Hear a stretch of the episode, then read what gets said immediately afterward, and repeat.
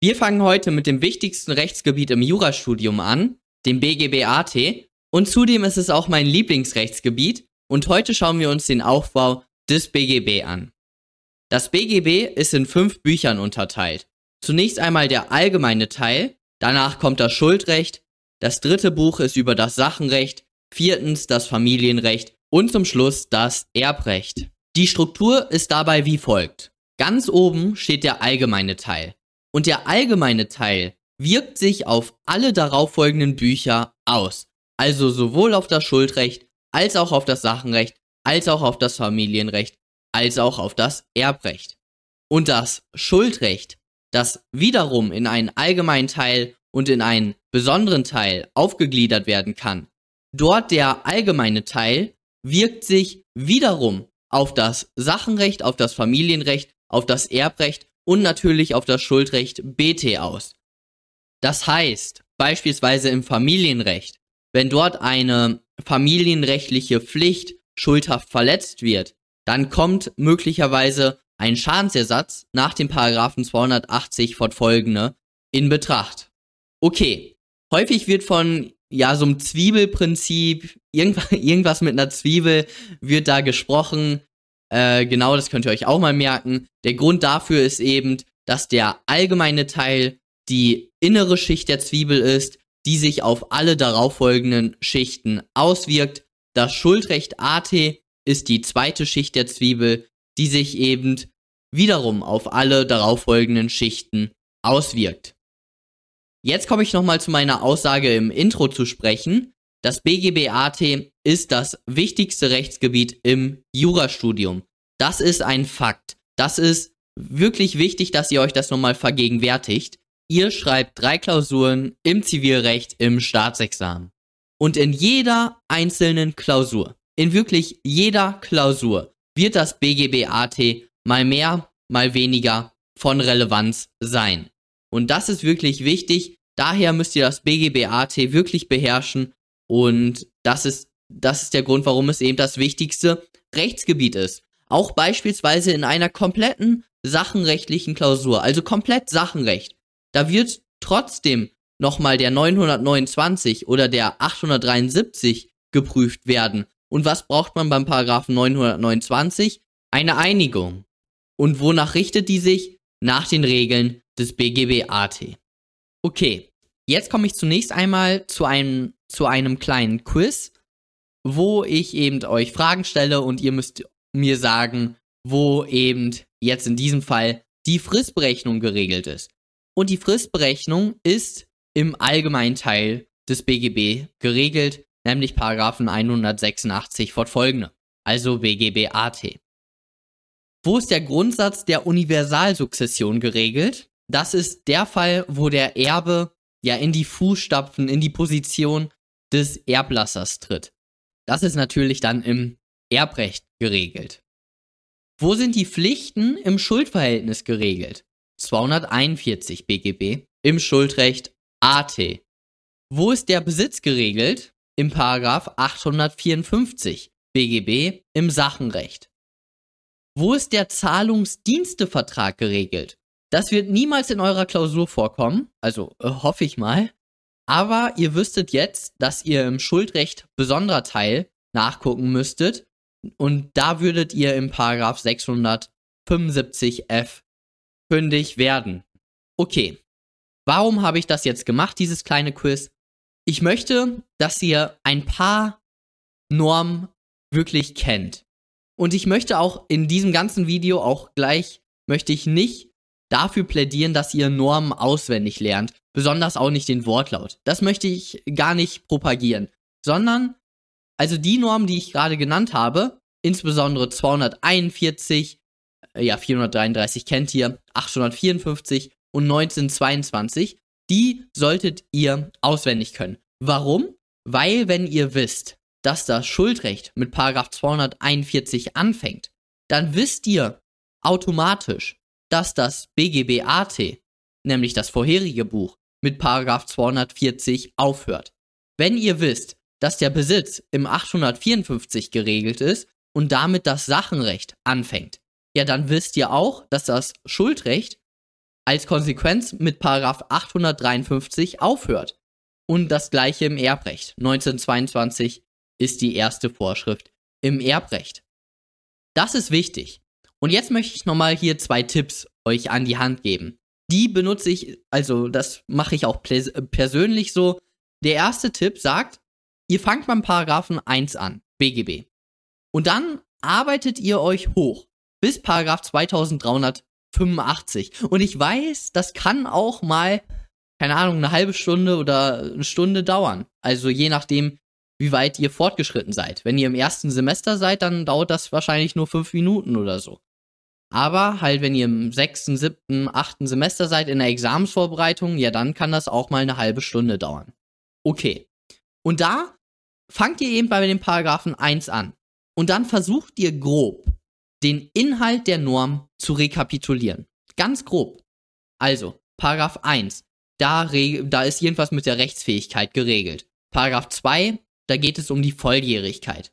Paragraph 3 kenne ich nicht, Paragraph 4 kenne ich nicht, Paragraph 5 kenne ich nicht, Paragraph 6 kenne ich nicht, Paragraph 7, ah, den kenne ich, da ist irgendwas mit dem Wohnort geregelt. Der wird insbesondere beim Paragraph 269 ist es, relevant im Schuldrecht AT, wenn es um den ja, Leistungs- und Erfüllungsort geht.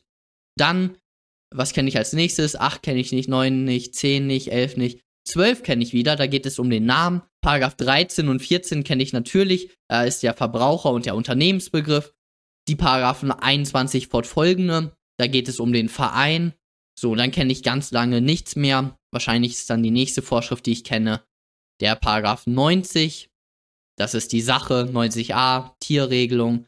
93, 97, 99, 100, Nutzung, Früchte.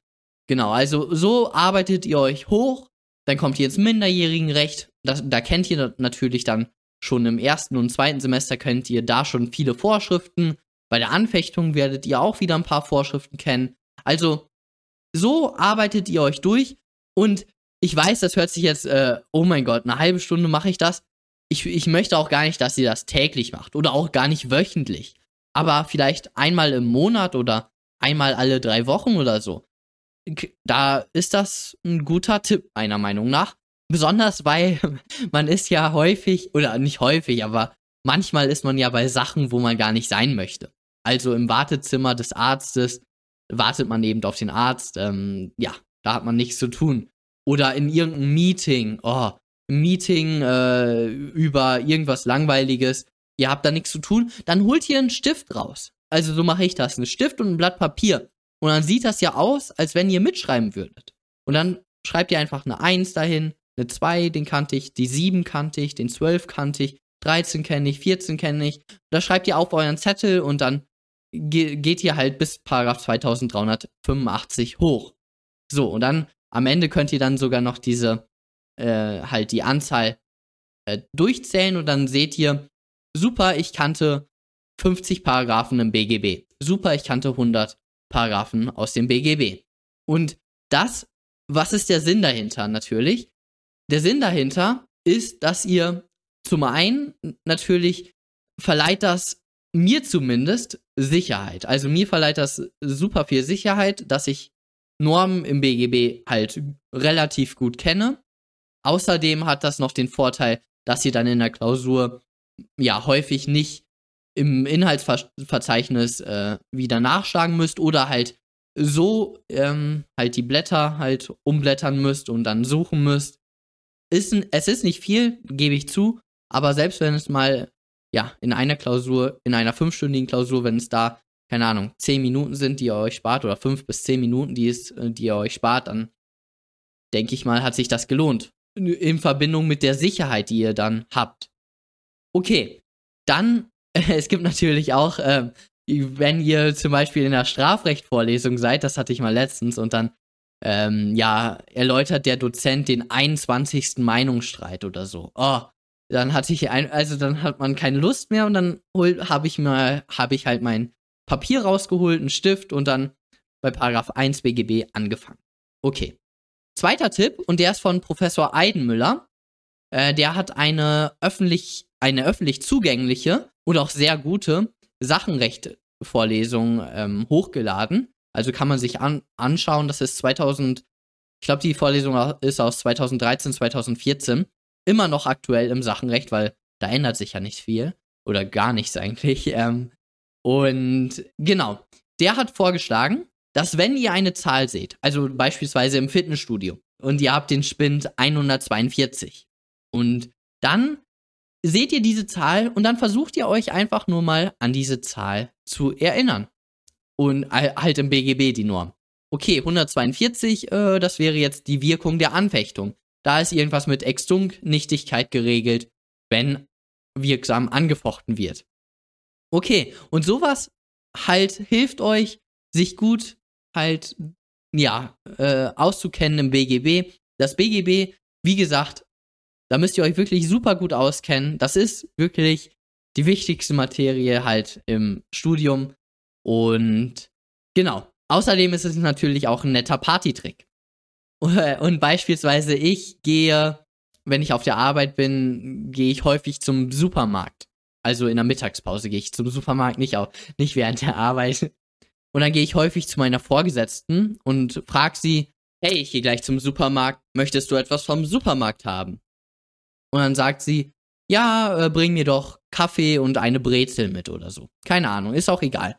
Okay, dann gehe ich in dem Wissen jetzt zum Supermarkt, dass ich mit meiner Vorgesetzten ein Auftragsverhältnis nach 662 BGB geschlossen habe. Dann gehe ich zum Supermarkt, kaufe die Brezel, kaufe den Kaffee, äh, gehe wieder zurück und dann gebe ich ihr den, die Brezel und den Kaffee. Und ich möchte dann natürlich meine Aufwendung ersetzt haben. Nämlich für die Brezel, keine Ahnung, 1 Euro und für den Kaffee 2 Euro.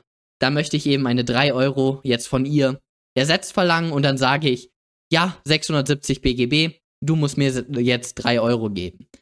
Äh, das sage ich natürlich nicht laut. Ich wüsste, ich, ich weiß es halt, dass es 670 BGB ist. Das heißt, wenn meine Vorgesetzte mal ähm, ja, mir das Geld nicht zurückgeben möchte, dann kann ich einfach sagen, hey, schlag mal den Paragraph 670 BGB auf oder ja, genau, oder ich könnte sie verklagen und meine Klage auf äh, Paragraph 670 BGB stützen. Genau. Okay, ich denke, ich habe das klar gemacht. Ähm, bitte verklagt nicht eure Vorgesetzten und ähm, dann könnt ihr Feedback, Fragen, Kommentare könnt ihr unten da lassen. Ihr könnt den Kanal auch gerne abonnieren und dann sehen wir uns beim nächsten Mal. Bis dann. So, hallo, jetzt nochmal im Bearbeitungsvorgang. Ich war nämlich, nachdem ich dieses Video aufgenommen hatte, bin ich nämlich mit ein paar Freunden auf einen Ausflug gegangen. Und der, also auf dem Rückweg gab es dann ja große Probleme mit dem Bus und auch mit dem Zug. Und außerdem ist mein Handy kaputt gegangen. Dementsprechend hatte ich nicht viel zu tun, dann während der langen Zugfahrt, nachdem wir schon alle Themen abgegrast hatten und die anderen waren auch schon müde. Äh, dementsprechend dachte ich dann an dieses Video und habe mir gedacht, okay, setze ich mal meine, ja, meine eigenen Tipps hier wieder um.